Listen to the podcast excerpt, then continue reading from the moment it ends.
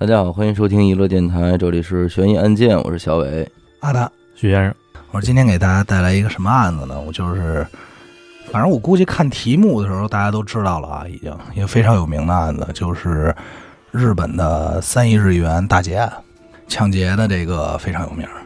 最重要的就是它到今天为止依然是一个没有破的悬案。而且啊，就是我这回在家看这些案子的时候啊，就发现，尤其这又是一个日本案件嘛，我就发现其实不同地区的案件，犯案人的作案风格和手法，咱们聊的有中国、日本、韩国、美国啊等等，其实它都有不同的风格，而且还都挺明显的啊。就是我觉得这案子就是真的挺日本的，嗯，就是鲁逼那块儿的，不算鲁，就不算鲁，就是一会儿咱们一说你，你能感受到他那种嗯嗯。他那个点，嗯，在这个一九六八年嗯十二月六号，嗯日本的东京。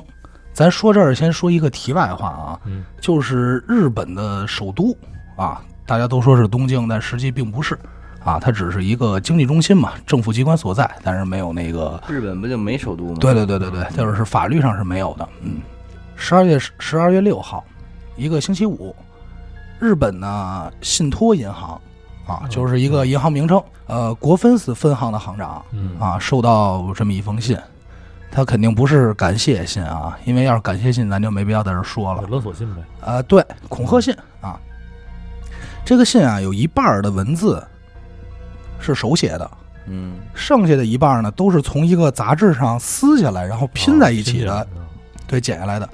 这种表现手法咱们很清楚啊，一般都是恐吓信，因为不留证据呗，对对对对对，一般就这么写信的没有，一般都是行为艺术了，是吧？嗯，这个信的内容是什么呢？他要求明天，就是第二天下午五点前，让一个女职员带着三百万的日元到达一个指定地点。嗯咱们都知道，现在今天的日元很不值钱啊，但其实，在六八年，也就是这个日本经济还没有破裂的时候，和这个美国打贸易战还没打败嗯啊，还没开始打的时候，当时的日元还是比较值钱的。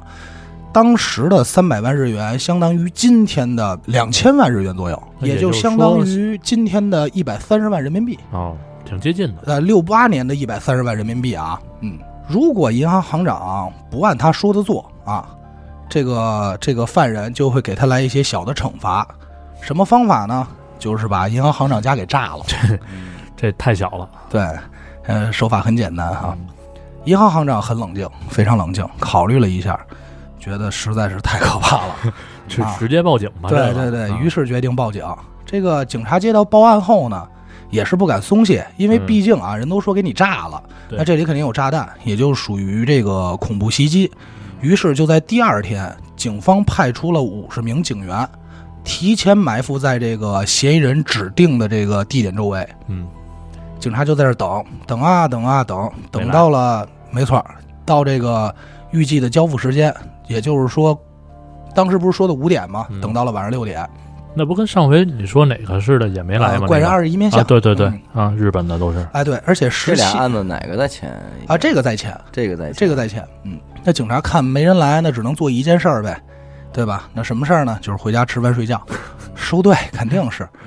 呃，咱这儿得先说一个，就是为什么警察没有把这个案子那么当回事儿啊啊？就是咱们刚才说了，在这个阶段啊，在这个时期啊，日本的经济非常的好，属于突飞猛进的那个状态。嗯啊，然后在那个时期呢，不像今天啊，日本这么安全，有着各各种各样形形色色的人，都会用不同的方法恐吓呀，或者是勒索、欺骗这帮有钱人或者企业家。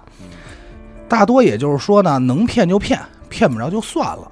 所以实际上，当时日本警方接到这种类似的案件太多了，对太多了，不当回事。这太不当回事儿了。嗯这时间呢又过去了，过去了这么个三天，也就是十二月的十号，嗯，这天这一天正好是东芝电器公司，就这个东芝特西吧发这个年终奖金，哎，大家齐聚一堂，开开心心的嗯聊着说，哎，老李你你你拿多少啊？今儿嗯是吧？啊，你今天能多少钱？嗯哎呦，这回咱得吃回好的。哎，王姐，咱俩怎么着？就全是这种。嗯咱们就说这个发奖金和工资，现在啊，都是直接打你银行卡里或者怎么样。对但是那会儿啊，还都是有这个发现金的习惯，而且时代比较早嘛。嗯嗯，而负责给东芝公司运输运输这个奖金的，就是咱们前两天，就是跟咱们之前提到的，前两天收到恐吓信的信托银行国分寺分行，哦，正好是这家银行负责运输。嗯，那咱们就能未卜先知，肯定出事儿吧，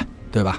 在这个十二月十号早上九点半，嗯一辆银行派出的运钞车里面装了整个给东芝公司送的所有的现金，嗯分别装了三个大铁箱子，一个箱子一亿日元，三个箱子也就是三亿。嗯哎，呃，当时的三亿呢，就相当于刚才咱们说了嘛，倍数其实就相当于现在的二十亿日元啊，换算成人民币呢，就大概是一点三亿左右。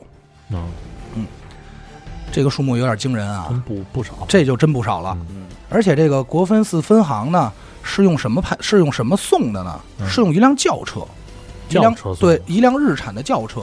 它跟咱们现在的运钞车不太一样，咱们现在运钞车都是警察护卫啊，这种后边大铁柜对对对对对，当时不是，当时选用的是小轿车，而且嗯还属于那种商务用的轿车，里头坐着这么四个人送这钱，可是这些钱四个人拿的话，再坐满四个人的话，那可不就车里就没地儿了？放在后备箱里，啊，放在后备箱里啊，并不是爆哦的啊，。也是日元可能面值比较大，哎，装的比较少对对。对，那日元就是一万一万块钱一张嘛，嗯对？吧？嗯，在这个车路过什么路过什么地儿呢？叫府中监狱的时候，嗯哎，后面就跟上了一辆摩托。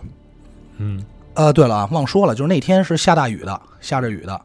虽然下着雨啊，但是通过这个后视镜一眼还是能看出来，跟着的是一辆警察的摩托车。那哎嗯，他就骑车过来，对这个运钞车招招手，嗯说示意停车。嗯那这运钞车呢，看见警察肯定停呗。对，停过来以后，就得问人家发生什么事儿了呀？嗯嗯警察就说：“你们银行行长家里被放了炸弹，嗯你们这辆车现在也有问题，嗯赶快下来，我要检查。嗯哦，就是怕车上有炸弹。对，那运输这哥几个一听肯定就吓坏了，嗯说说下下下下车吧，嗯咱们哥几个逃吧。赶紧的。对，嗯而且为什么说可信呢？因为前两天他们也知道银行行长家被放了炸弹这事儿，啊，就都知道，就恐吓信嘛嗯都小对吧心点嘛。对，所以就感觉在论。嗯，然后这个警察啊，就赶快对这个车进行检查，没想到就在这个时候，嗯。嗯。车底冒出了大量的烟雾，嗯，哦。这还真有，真有有事儿，真有事儿。嗯。然后就听见这警察叔叔大喊啊，嗯，说要炸了，快跑，赶紧撤，快撤！嗯。哎，这哥几个不含糊，拔腿就跑啊，能跑多远就跑多远，说快快走吧。嗯。然后啊，紧接着他们就看见这警察身手矫健，赶快冲上了车，把这车就开走了。你看看，要么到底说是警察，人民警察。嗯，顿时间啊，这几个运钞人员的这个心里对这警察就肃然起敬了，感慨，真勇敢，真勇敢，说这他妈是真英雄，我操，真正的英英雄。嗯然后过一会儿，这哥几个就是抽烟呀，嗯，越抽就越琢磨，说这怎么就没动静了？也没炸，嗯，不炸，对没说听见响。对，嗯你要说他也得是嘣一声，对吧？什么都没有。然后这哥几个就对了对眼神，而且还发现哪儿不对啊？嗯这一抬头发现啊，这个车离开这地方，嗯。怎么还在冒烟呀？啊，就这地儿还在冒对，烟车都走了，但地儿还冒烟。说嗯。难不成这个炸弹没走？嗯。哎，就炸着胆子就走过去一看，发现是一个烟雾弹，啊，哦，然后是不是用锡纸包着的乒乓球？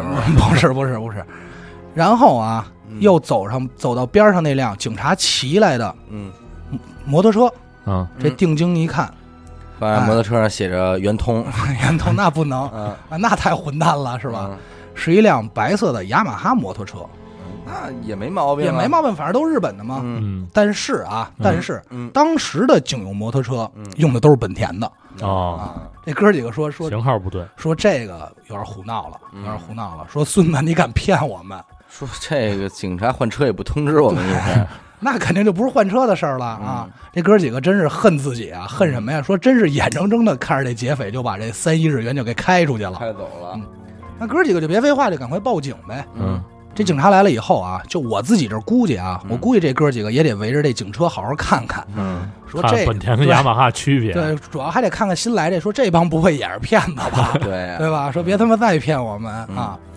这来了以后呢，警察听到这个消息就赶再快来警察说需要你们交这个每人一万块钱的这个保障金 来处理这件事儿，就是又碰先打到公公户银行上。就是又碰那么一茬骗子，是对吧？这警察得到这信儿以后呢，那什么都没甭废话，就嗯赶快全市搜索这辆运钞车。嗯啊哎，当时呢正好是这个年底，嗯其实这一点和咱们中国很像，一般年底都查的严，也容易出事儿。对，哎，所以当时在东京啊，这个年底正好属于什么呀？严打时间期间，犯人很难逃出这个管辖范围，因为本身不是这个案子，也都已经设好了关卡。嗯。啊。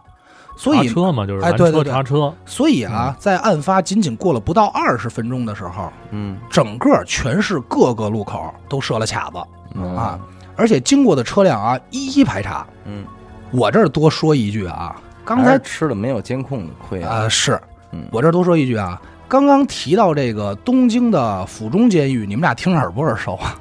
白鸟吧那个是白鸟那个。对，老这正好是白鸟当年老老实实坐完牢那监狱啊。啊哦，白鸟出狱的时间呢是一九六二年啊，啊，出狱就就就就出事儿了。咱们今天这案子是一九六八年，差六年。差六年。我是反正什么都没说啊、嗯啊，咱们也别往那边想啊，嗯啊啊就是就是点一下啊，点一下啊。那年白鸟多大呀？那年白鸟反正他七二年死的，啊啊他真弄走他也花不了什么钱。花花不了了，花不了啊。咱们就这么一说啊，嗯回到故事。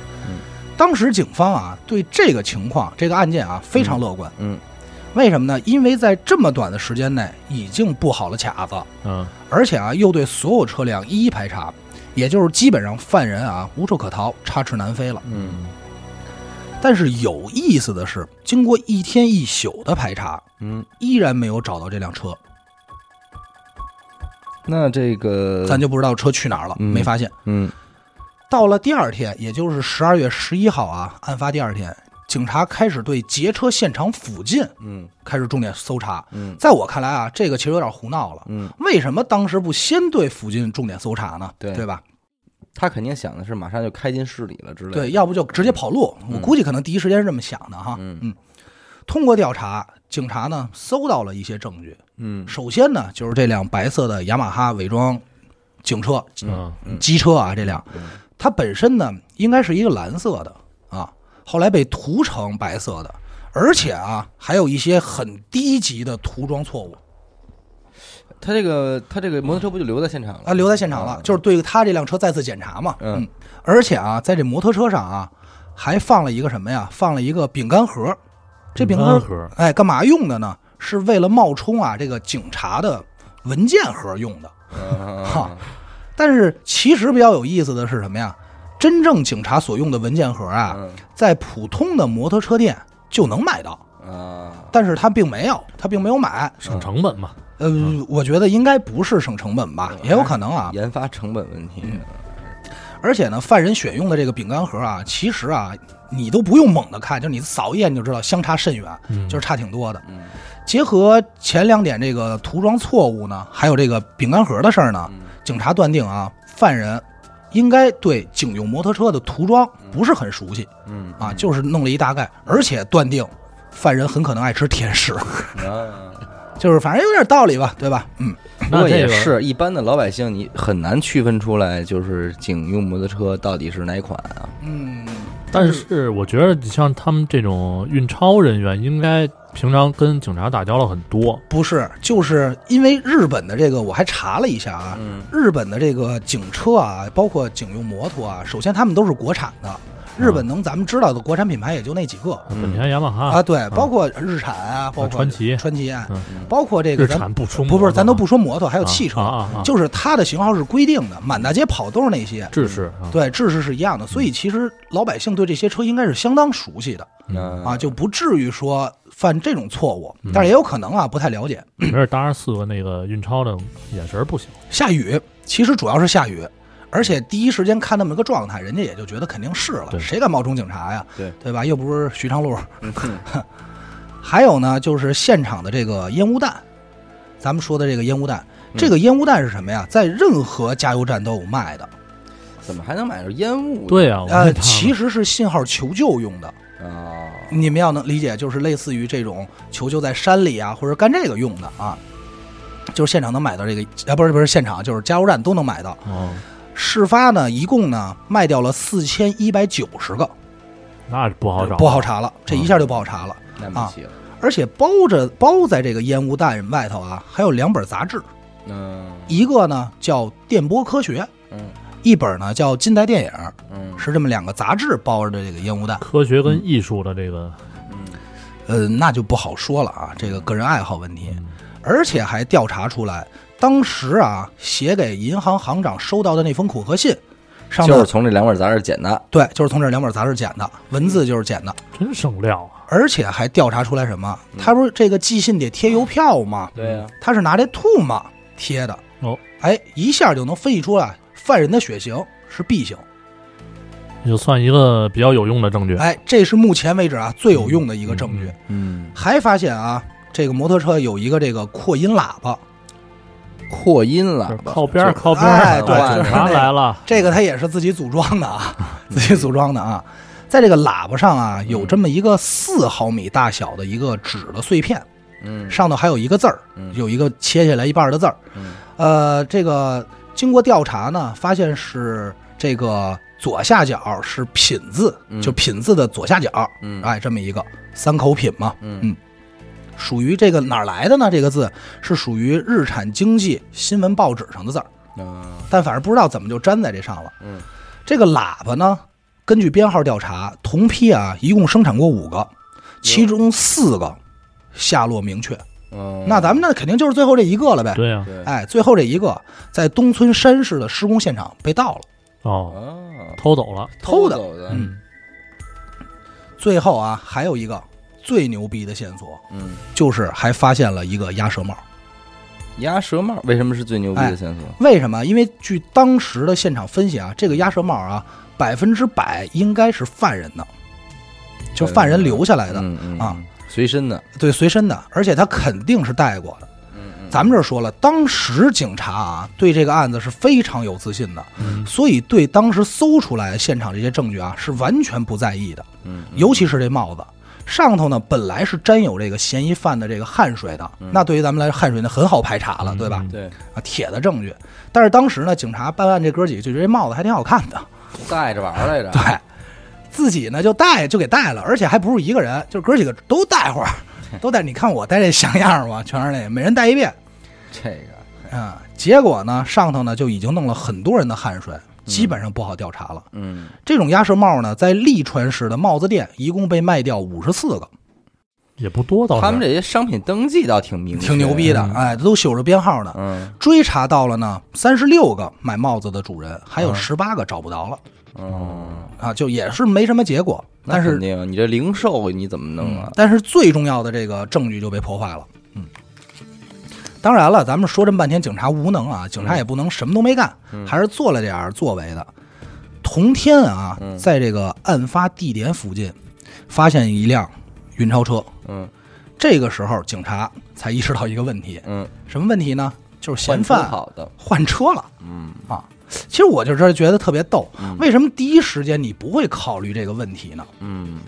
对吧？而且现在发现肯定晚了，所以我挺相信的是什么？就是犯人应该已经在昨天被他们排查过了，哎，很有可能，对吧？嗯。正是因为犯人，因为他们不往特别快嘛，所以他们太自信了，他们就认为犯人不会排换车，对，而且就不是一一排查的，只排查了同一型号。嗯，当然，这是咱们分析啊，嗯嗯。嗯，那要换车的话，这箱子不会被搬到那个车上吗？那查的时候不会看见吗？你问的特别好，你接着听啊。嗯警察就在这个发现这辆运钞车的附近呢，就赶快询问这附近居民。嗯这个居民就回忆啊，大概这么两天前，嗯在同样的位置停着运钞车，同样的位置停过一辆蓝色啊，也有说是红色的啊，因为资料他记得不太一样。嗯什么呀？一辆丰田卡罗拉。那哦，嗯，这个车现在还在生产啊，这个世界销量冠军，销量冠军可能就是我在泰国坐的那辆。是吗？那不应该。你要看这车老成什么操样，你我你要看见我那车老成什么操样，我就觉得应该是那辆对六六几年泰国的车，嗯 啊。然后呢，正好呢，在调查没多久啊，嗯就在附近的一所高地中嗯发现了一辆绿色的丰田卡罗拉。呃，颜色不一样村民是色盲，有点红绿色盲嘛，没看清楚啊。那不能不能不能，发现一辆绿色的卡罗拉。嗯通过警察调查呢，发现这辆绿色的卡罗拉嗯是被盗的，啊，嗯，而且啊还在上头发现了一件深色的雨衣。雨衣，对，这个雨衣呢大概是十年前造的，嗯，然后通过这个雨衣，就是制造雨衣的这个厂子已经不在了，啊所以没法盘查。就没没什么太有用的这个没什么线索，啊但是还，但是我还是挺感慨的啊，就日本那种登记还是挺牛逼，十年前倒闭的厂子还是能还是能逮着，这方面资料弄得挺细致的。就这么细致，不知道把那帽子好好保护保护，真是他妈闲的。嗯。与此同时，警察啊，嗯又在附近的小区停车场有了新的重要发现，嗯嗯发现之前村民所提到那辆有说红色、蓝色的那辆卡罗拉啊，嗯，就停在这停车停车场里，那发现了，而且车上还有三个存放着钱的铁箱子，就之前存放钱的铁箱子、哦被打开了，那打开以后里边你看看没钱，个没，绝对个没空箱子，空箱子。那也就是说，至少这个嫌犯是换了两次车，不好说。为什么呢？你接着听啊。嗯除此之外啊，在这个停车场还发现另外三辆汽车和一辆摩托嚯，啊。经过调查，这些车全是被盗的嗯啊，而且每一个车啊都是用这个布盖着的，哎。但是你不是得盖这车，它这布得系绳儿嘛，系这扣儿。嗯，每一个打劫方式都不一样。嗯，那就是被偷的不同的，就是不同人偷的不同的车，没错，所以当时警察断定啊，应该不是同一人所为，嗯。而且呢，就有一个新的怀疑，就是怀疑什么呀？这是一场精心策划的团伙作案，那哦，就觉得这不像是一个有可能人干的事，儿。有可能。从第一天通知炸弹起就是了。嗯，我觉得从恐吓信开始，对，这是一个计划。嗯。而且啊，还在其中一辆车里啊，发现了一个女性的耳环，嗯。也就是说呢，这个团伙中啊，应该有女性，或者是什么，或者是同性恋。嗯。就是为什么不可能是车主的啊？嗯。警察也不是傻逼，人第一时间就找着车主，问这些东西是不是你车上的，人家就说不是了，嗯。明白吧？嗯。而且啊，还在这个其中一辆被盗的车里呢，发现两本赛马杂志和体育报，我操，怎么这么多杂志报纸呢？哎，还发现啊，嗯。浦东东京竞马场附近的咖啡厅的火柴，嗯。火柴盒也发现了，嗯。还有这个呃和平岛赛艇的广告，嗯这些都不是车主原来有的，嗯，所以警察就推断，那这个犯人肯定不是喜欢赛马，就是喜欢赛艇呗，还有可能就是喜欢买杂志。你就卖杂志，哎。嗯所以就推断什么呀？说这个犯人应该是在逃跑过程中啊多次换车，嗯。但是在我这儿看来啊，我就有一个疑问：嗯。多次换车，他为什么要都在这一个停车场呢？对，他没有意义。他没有意义，对吧？嗯。所以我觉得这个停车场可能就是一个丢车停车场，对。哥几个都在这偷车，销赃点儿啊，对，嗯销赃点儿有可能是这么一个。嗯，在这个整个调查过程中啊，嗯。一共发现了一百二十多种物证，嗯。哦，那就相当多嗯。啊。这些这都我在我看来都不叫物证，这就是线索，这对啊，但其实就是但是也足够多了，应该但是毫无意义呀。这些东西毫无价值，其实来说就是没什么价值。对吧？对，嗯其实来说是没什么价值，就是各种杂志嘛，呃嗯各种杂志啊，各种这个，反反正都是感觉像是犯罪嫌疑人用过的。对呀，哎，其实逻辑上啊，一般来说咱们案件啊，嗯。要有这么多线索嗯。给李昌钰，嗯，那直接就操，李昌钰都得乐估计疯了。估计，也没戏，估计也没戏。是，吧？大婶也没戏，弄他妈这么多杂志，嗯。就翻去呗嗯。啊！当时是认为这个案子很好破嘛，嗯。所以当时警察就一个想法，说破案只是时间问题。嗯。啊。不是怎么能这么轻视这个案件？它毕竟是一个我操上亿元的这个事儿了。嗯为什么轻视啊？嗯重点来了，嗯这还得说另外一个重要事儿。嗯这犯罪嫌疑人并不是说咱不知道他长什么样，嗯对四个人看见了那哥四个可见着了。嗯嗯画像呗，那就对，你要说这一百二十多个都没用，那这长相你可跑不了，对对呀，对吧？嗯，所以凑这么大量线索，警察就当然觉得太简单了，肯定能破。嗯太容易了。心了嘛。对对对，嗯嗯，很快啊，嗯。就有一名这个嫌疑人进入了警方的视线。嗯。咱们这里啊，称之为 S。嗯。这个嫌疑人啊，年龄十九岁，嗯。是当地的暴走族的小头目。嗯。啊，就也确实不是什么好身份嗯。啊，而且呢，开车和骑摩托车的技术非常的好。嗯嗯嗯。还暴走族嘛，暴走族对，哎，还有一点啊，就是他爸爸本身就是一个骑摩托车的巡警，嗯，那他很按理来说，他应该对这个警用摩托车应该有所了解。哎有所了解，嗯而且那就是能摸着的，对呀、对吧？嗯，但是现场这个特别糙嘛，特别糙，就感觉不像是他的。但是警察也会多想，会不会是他故意的？嗯但是现在不好不好揣测嘛，对吧？嗯，嗯先照这个可疑动、可疑的逮，嗯他很熟悉这个警用摩托车的样子，但是有一点他不符合，就是什么？他这个嫌疑人小 S 啊，嗯他的血型为 A 型，嗯嗯哦，而且啊，笔迹与这个恐吓信的笔迹不符，不符合，因为咱们说了一半是贴的，一半是写的嘛，嗯。特别不符。嗯。但是啊，为什么怀疑他？重点来了，就是他偷车的方法，嗯。哎，和现场发现偷车这些方法很吻合，嗯。手法很相似，嗯。而且还曾经啊扬言说嗯。要劫运超车，嗯，就有过这种有过动机，有呃对，就反正说过这种狂语，嗯。哎，但是啊，有一点这边得说，就之前提到的恐吓信是八月二十五号寄出的，所谓的这个嫌疑人 S 啊，当天正好在少管所里，啊，没没没时间干这事儿。所以少管所的警察基本上都可以证明说不是他，哎，自然而然的也就排除了那八月二十五号寄的恐吓信，抢劫是哪天？抢劫是十二月十号，十二月十号，十二月份。对我觉得有这种可能，没准时隔两个月。对，嗯没准就是团伙。你想这个，他们那会儿测那个口水，那个是 B 型血吧对，？B 型血是写信的那个人。嗯这哥四个运钞的这个见着这人，描述出画像是这 S，嗯那完全就是俩人，有可能嗯，对吧嗯，他没没没没有没描述画像，没没描述呢。没描述啊，就直接给逮了，就是就直接给逮了。嗯嗯，嗯，就直接给逮了。嗯那靠的是什么呀？什么证据啊？就是刚才说嘛，就是他的手法，然后就是整个他那个状态，就觉得怀疑嘛，就是觉得他有嫌疑，就把他就就要就要逮他。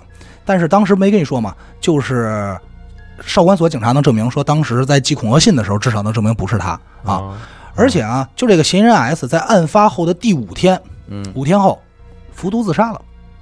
操，为什么？有原因吗？没有，就是了解他的人都说，嗯说这个人这 S 是不会轻易干出这种事儿的。嗯啊而且服的毒品嗯又也是咱们很熟悉的氰化钾，嗯不是，我有一点疑问啊，嗯就是你这个呃运钞这四个人就看见过这 S 吗？不是，就是在被警察你听着呀，当嫌疑人之后，这几个人和 S 完全没有关系，只没有关系。是警察根据这个案件的手法对。怀疑到了 S 这个人，你想这些因为 S 是一个惯犯，他有案底儿，所以警察就衡量在这个区域里边可能会犯案的这种人，锁定了 S。没错。很，简单，那你叫那哥四个看一眼 S 不就得了吗？这就来了呀，这哥四个。啊啊啊，你太着急了呀，是。嗯。这哥四个这个四大仙就来了呀。嗯。自杀在自杀后的第二天，就是他们家这还在办白事儿呢，嗯。这警察就带这个四个这个押款人嗯。嗯，走到他们家来辨别是不是他。嗯这四个人都说 S 长得很像嫌疑人，嗯嗯很像。对，嗯据此，在一九六八年十二月二十一号，警方以 S 的照片为蓝本嗯公布了模拟像。嗯这也就是网上咱们所说能搜到这个案子犯人的画像，实际上是根据 S 的照片修改的。很像 S。对，说不就区别就是一个死了，一个活着。呃，不能这么说吧？也可以，其实你也可以这么理解。但是咱们这说到这儿啊，这个模拟像啊是根据 S 照片所制的嘛，嗯。啊，但是啊，并不是根据当时目击者这四个目击者形容所画出来的，嗯，哦，也就是有一个什么可能性，就是先入为主，客观了。那肯定。就是他们见到以后，感觉上，哎呦有点像，所以他们就照着 S 的形容又重新做了一遍，嗯是存在这种可能性的嗯啊。嗯嗯要我说，保不齐没准还真就是这 S 嗯死了之后一化妆，他觉得就有点出入不一样嘛。我觉得有这种可能，对吧？这个不好说，不好说因为因为确实有一个什么问题啊？这个人死了之后的样子肯定会变样儿。对你啊往往那儿一躺嗯，你这个脸部这些个肌肉啊肉都往下对塌，对，那你就不是不是很好辨认。说实话，确实是。就是来晚了，应该而且四人来晚了。咱们得想着大大宇，看看平时 S 的照片应该也行。但是有一点啊，为什么我说这哥四个的这个话也不太可信？这目击者嗯大雨中首先是暴雨，嗯他们连摩托车都没区分出来，嗯就这一眼，而且警察喊的是快走要爆炸了，嗯他可没时间定睛观瞧这个犯罪嫌疑人具体长相，嗯嗯全都是凭概念。嗯其实到现在为止，如果你马路上路过一个人，要不是这个人长得特别有特色，嗯再让你回忆，其实你也是回忆不起来的，嗯。对吧？只能凭说哦，好像是这个头发什么样，脸大概嗯全是这种。嗯嗯，所以啊，在一九七四年正式啊废除了这张模拟像，就是警方嗯。官方就说没用啊，不是不是他，这个模拟像不准确。嗯。但是呢，书籍报纸依然不断的在用这个模拟像。嗯嗯，这也就是说，咱们为什么很多人都认为犯罪嫌疑人就长这样，但实际并不代表他是嫌疑人。嗯嗯。嗯这第一个嫌疑人说完了，嗯。还有呢，嗯。第二个，那长得像的人太多了吗，哎，对，都不是长相问题了，嗯。啊，是谁呢？同性恋是一个，叫小 K 嗯，啊，咱们就管他叫小 K 吧，啊。小 K 吧，啊，小 K 小 gay 吧，啊，这个他是什么呀？他是这 S 的朋友，嗯。当时呢，当年啊，他三十岁左右，嗯。也就是除了 S 的亲人嗯。是事发当天给他作证以外啊，这小 K 是唯一一个出来作证的证人。嗯。据小 K 的证词啊说，S 在事发的两到三天前，嗯，事发当日，当日他正好和我就是小 K 玩着呢，玩着呢，在新宿的一个公寓过夜呢，泡温泉没高兴，没有泡温泉就玩呢，喝一些梅梅子酒。嗯，玩鸟呢，嗯对吧？玩鸟呢，嗯。然后事发当日呢是早上八点多离开的嗯。啊，离开的时间呢根据天亮的程度而定，也没有看表，只是凭概念啊。外面确实下着雨，因为当天下雨嘛，咱们说、嗯对吧？嗯嗯，忘自己他也忘了到底有没有把这个雨伞啊，嗯或者是说这个雨披啊、嗯借给他嗯啊。这个小 K 还说呢，说认识这个 S 啊，嗯是发生在二十多天前的事儿，就是实际上是新炮友，新朋友，对，新 胖胖的朋友，胖胖友，对吧？朋友，碰碰友，对，嗯。啊，然后呢，这个但是呢，非常可疑的是什么呢？嗯。他家里呢却摆着夏天和 S 一起出去旅行的照旅行的照片，那这就不对了，这有点说谎是吧？吓吓坏了，这个是，最重要的就是在事发一年之后，嗯。小 K 移居国外了，嗯，并且在国外当地开了一商场。哟，这要说开小卖部，那没什么，对，开商场啊。嗯。后来又再次回到日本，买了栋楼。啊哦，买栋楼啊。然后这个楼子里啊事件事事件事隔七年之后，又买了个豪宅。你瞅瞅，如果说这个 K 是犯罪嫌疑人的话啊，也就其实能解释当时被盗的车中啊，其中留下那个耳环了，就是那个耳钉，那肯定，对吧？哎，嗯但是呢，经过警察的调查呢，警方的调查呢，也排除了小 K 的作案嫌疑。嗯。据 K 自己说呢，是在国外发达以后啊，因为自己找到了有钱的靠山，嗯。才干起来的。又找到了一个新朋友，应该是，应该是。嗯。所以对 K 的怀疑，警察也就就此打住了，嗯。也就没法继续再调查了。嗯。没完，第三个嫌疑人又浮现在我们眼前，嗯。少年 Z 嗯。Z，嗯。这个少年张是吧？嗯，张张张小伟，张什么达吧呃，张张小伟，张宏达，你歇会儿，张伟达不要老说我那张伟达些假名儿。肯定是张宏达，这个张小伟当时十八岁，啊。今天我讲你逃不了嗯，啊！我他妈也有麦克风，哎，就是零八年那会儿剪是他剪，对啊，没什么用，我给忘了啊！直接封麦。你就说吧，张宏达后来怎么着了？这个张小伟啊，当时十八岁，嗯怀疑的理由呢和这个小 S 差不多啊嗯啊，也是呢，而且最重要的呢原因呢，就是案发后啊嗯变得很阔绰，很有钱啊。嗯这个买辆奔奔驰，对，买了辆这个 新车。肯，定是买奔驰了，肯定不是奔驰，宾士肯定不是，可能是打算买路虎或者什么的，嗯 不知道啊。嗯。啊，买辆新车，开了公司，嗯。但是呢，唯一的区别呢，就是这个 Z 呀、嗯。是 A B 型血，嗯。笔记呢和恐吓信上的呢也是格格不入，差的有点多。嗯，那怎么锁定到这个罪了呢？就是也是因为犯案手法和底子呀和那个 S 差不多玩了摸也是。用的大案读数，对对对对对，大案读数，嗯。于是，在这个一九七五年啊，警察在这个刑事诉讼有效期前逮捕了在但由于证据不足，也就给释放了，对，你不证据不足，你逮捕人家干嘛？你顶多审问一下，就审呗。后来嗯也是没辙，问不出来也就放了呗嗯。但是因为这个案子当时其实已经过了，这都七五年了，对于警察来说有点丢脸了，也是急了。嗯接下来啊，嗯第四个嫌疑人，嗯这个人很有意思，嗯外号叫大老 K，嗯咱们就管他叫大老 K 啊。嗯，大老 gay，大老 这嗯。不是 gay，gay 嗯。是小 K，嗯，小 gay 和大老 K，大老 K 嗯。二十五岁，嗯。府中市的一个司机。哦。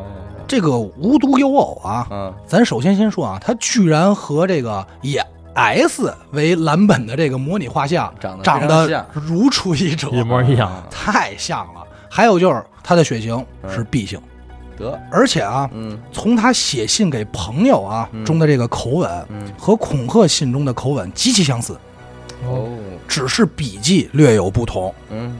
所以很快啊，他就遭到了警察的逮捕，嗯，并且警察这回很着急，嗯。召开了记者招待会，嗯。说大老 K 嗯。就是我们要找的嫌疑人，嗯，就是他，敲定了就。就敲定了。警察当时就终于，我操，终于解了这心结了啊！！嗯，可是结果呢？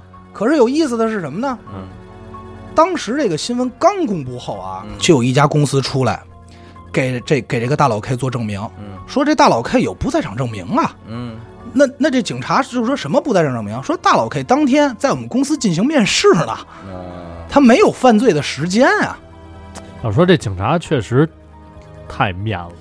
是吧？你调查一个人，不应该提前的先去找这些证据吗？我对吧？觉得其实就是急了，嗯，就是你不收集证据你就抓人，这有点神经病了。人没人人大老 K 没找着要索赔什么的，嗯你赔我三个亿索赔，你听着吧，比索赔惨多了。啊！嗯那这警察没办法，也就把这大老 K 给放了嗯啊。可是呢，经过对他的观察呢，发现呢，他并不是什么有钱人，嗯而且也没有经过通过这个案件之后过上什么有钱的生活。嗯但是啊，这大老 K 因为与这个案件事情有牵扯，嗯他变得很不好找工作，哦，而且妻离子散。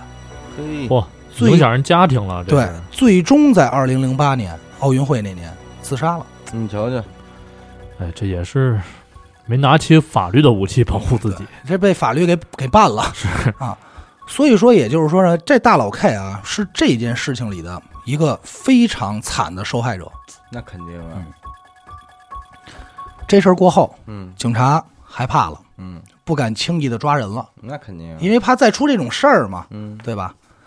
通过调查呢，这大老 K 就过去了啊，嗯，又蹦出第五个了，不是五个，嗯。一下就奔到八去了，蹦出这么三节来，嗯，哎，这叫日野氏三兄弟，嗯。咱就叫日野氏三杰吧，哎，日小二，日小七，日小五是吧？嗯日小二、日小五、日小七水性都不错，水性都不错嗯啊，都挺狠的。嗯这哥仨，嗯嗯，这个这哥仨啊，在这个日野市经营这个电器公司，嗯分别年龄呢是三十一、嗯二十九和二十六，嗯哥仨踩着肩膀下来的，嗯哎，合适，并不是什么四十七、五岁那种，是吧？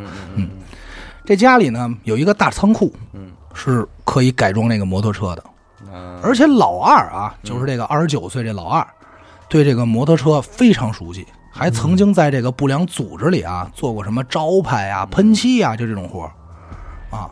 而且事发前啊，还买有还买了装有烟雾弹的新车。装烟雾弹，日本这东西真是配的乱七八糟，特就是不明白，让他一听，那咱就不清楚了，但是反正就是人家肯定有用呗，对吧？他能卖你就能买呗，是是是对吧？啊，嗯，而且兄弟中啊，也有人啊曾经戴过鸭舌帽，我觉得这都特牵强，你不觉得？就是有点那种草木皆兵的感觉。对，没错，实际上是嗯啊，但是呢，他车上这个烟雾弹还有这鸭舌帽啊，和犯罪现场这些找到的都不同，嗯所以这个警察就搜了这个三兄弟的家嘛，最终证明也和案件没什么关系。嗯。啊，只是觉得当时哎呦有点像，嗯。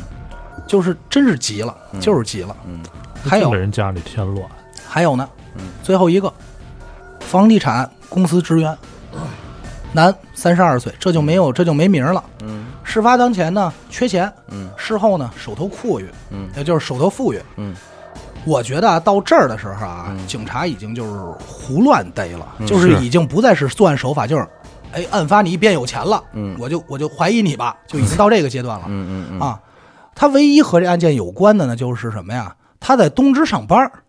啊，啊，他姐姐也在东芝工作十二年啊，了又从这儿开始琢磨啊，对，又从工作又从东芝这边开始琢磨了。知道那天发钱啊，嗯提前准备怎么哎对着的这种理他们家。逮不着这人嗯，就冲那脑子，他们家逮不着这人。而且呢，又说这个本人很会开车，又嗯觉得呢，好像和这个画像中的人啊有点像。就觉得像了，但是事发当天啊，这公司房地产这职员啊，压根儿就没有在这儿，又是一个在旅途中的人，嗯，有完美的不在场证据。嗯哎，而且呢，人家在调查呢，他这钱呢是从房地产中啊嗯。赚来的，赚了这个一千六百万日元。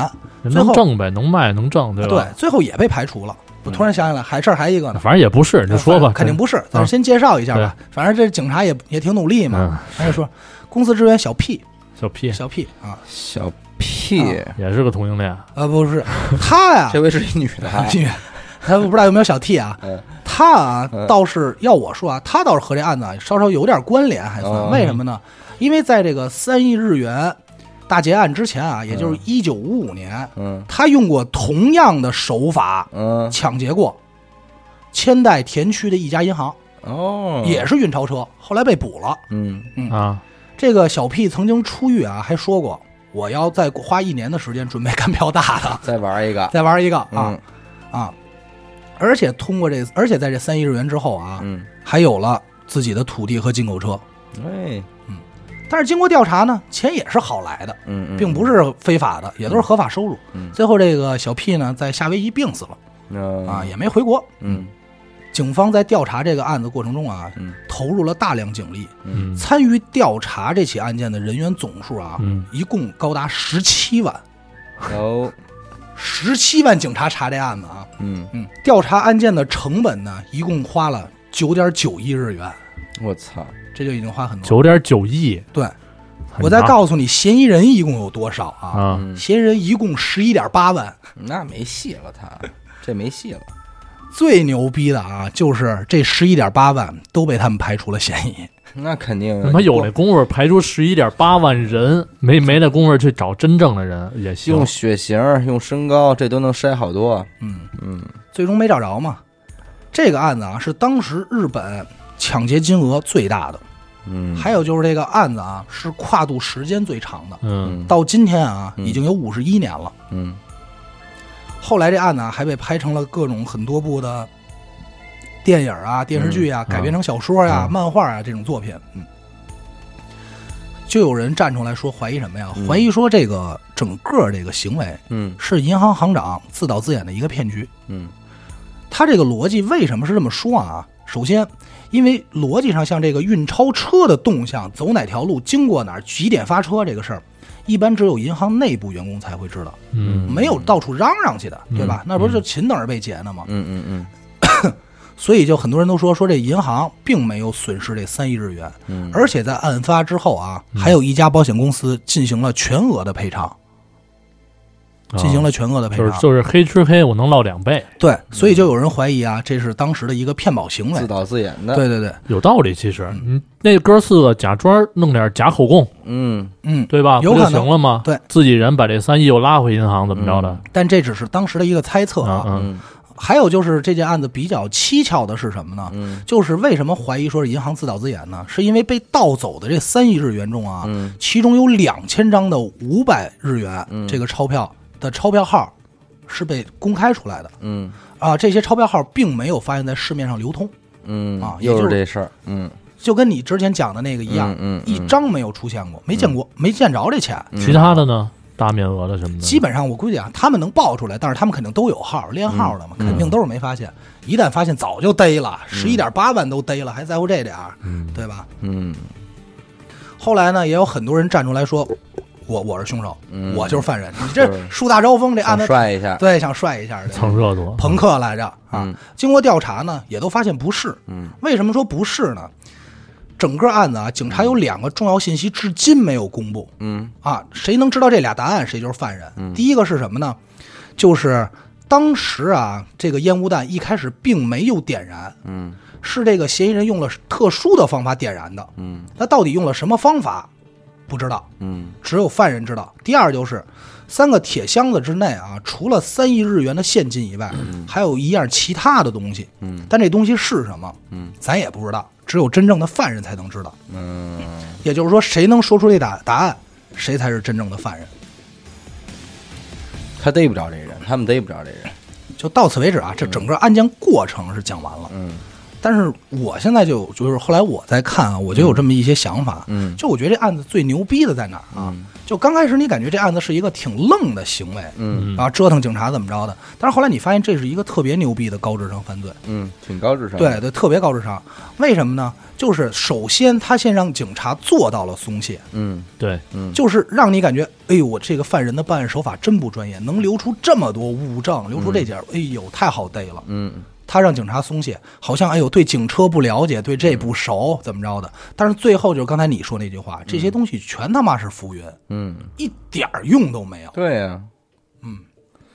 而且我觉得他真正精彩的是，他之前写了一封恐吓信，嗯。说过要安炸弹那事儿，那这肯定是会让这个整个银行的员工什么都知道，对，这还会导致说，哎，我后来警车骑着摩托车追上你之后，嗯。我跟你说炸弹那事儿的时候，你们哦知道这事儿，嗯，能吓唬住，能嗯。吓唬得住，不然的话你平白无故说这事儿，人不信啊。对对对，而且啊，嗯。这儿还有一个小细节，嗯。就是当时警察在调查这些失窃车里的时候啊，其实发现了一辆这个本田牌的警用警车，嗯，但但就是能买到的民用改装的和警车非常的相似，但是并没有用这辆车。因为你从外观上想改装一警车特别不难，特别不难，不就喷点漆的事儿吗？然后就你就把那些公文盒啊什么都买的正，其实有这么一辆，嗯。但是他并没有采用，嗯。也就是说他脑子非常的灵，这个犯人。嗯。他就已经计算好了，完全就是给警察投了一个烟雾弹。嗯。你们觉得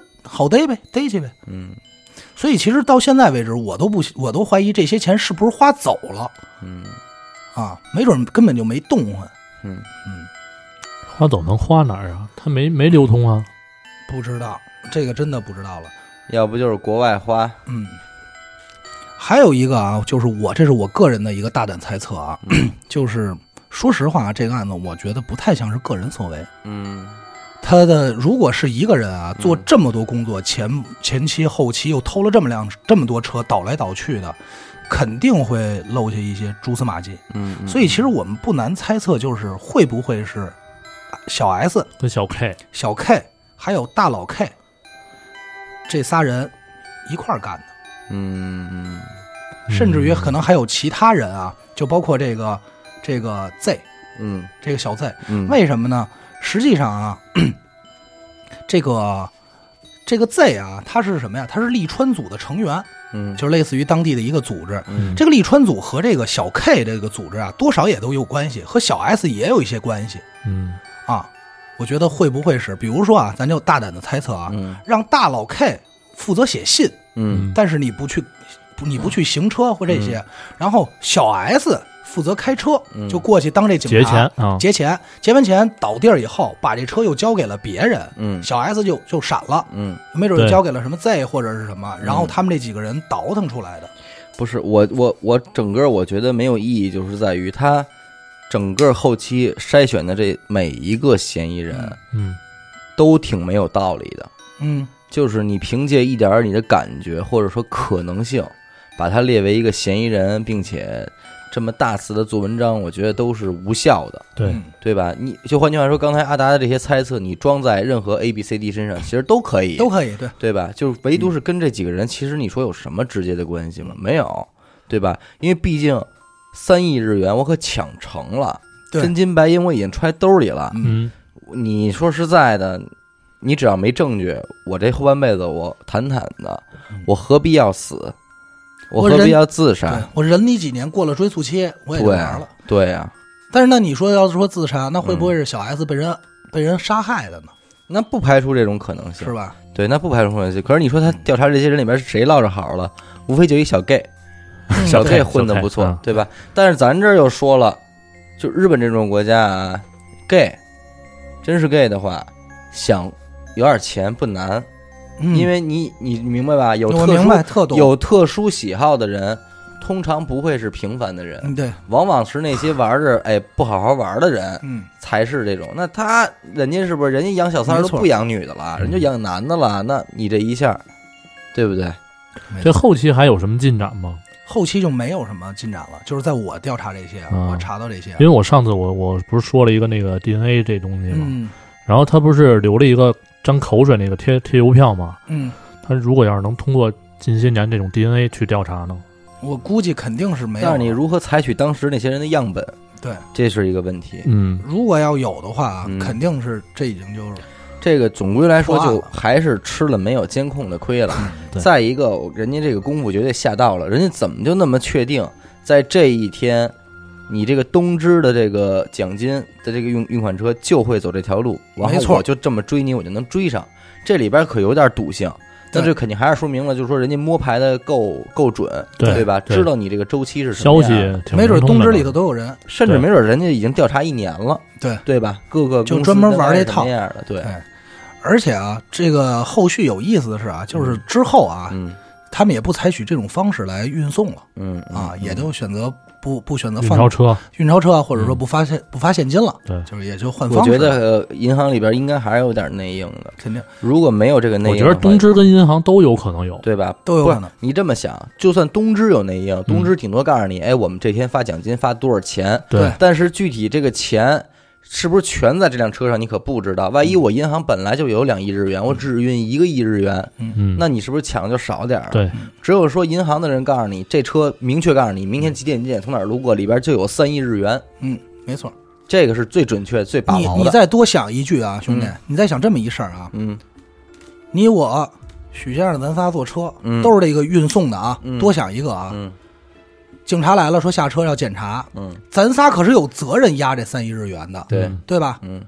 只有一种情况，就是我猜测啊，就是什么，有一个哥们儿说了，说我操，真是炸弹，快走！嗯，你们哥俩才会，我信，可能不信警察都得信我说咱先。忽悠一下，嗯对啊帮忙所以我觉得这四个人里很有可能也有一个是内应，哎，对，对吧？真真保不齐。保不齐。嗯，要不啊，因为一般来说，比如我胆儿小，我跑了，肯定有那胆儿大的，不可能四人都胆儿小吧？还得综着看看，还得看看说什么呀？我得看看这还没炸呢，对吧？嗯嗯肯定是配着警察一演戏，没准这都保不齐。嗯嗯，但是我相信这些肯定也都被警察调查过，这帮人。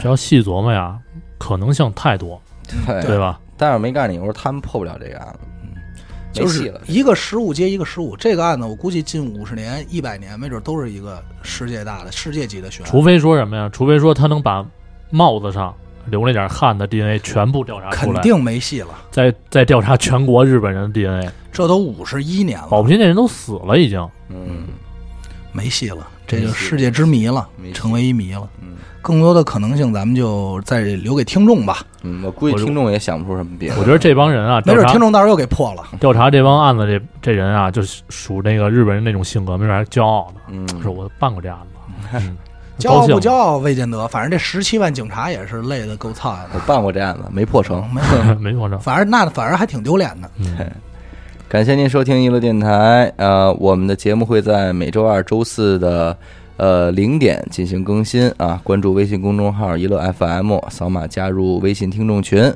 然后同时呢，也欢迎您加我们这个烟袋扣这个韩国代购的微信啊，微信号是一乐扣扣，也就是拼音的 Y I L E C O C O 啊。我是小伟，阿达，徐先生，哎，我们下期再见。再见。再见。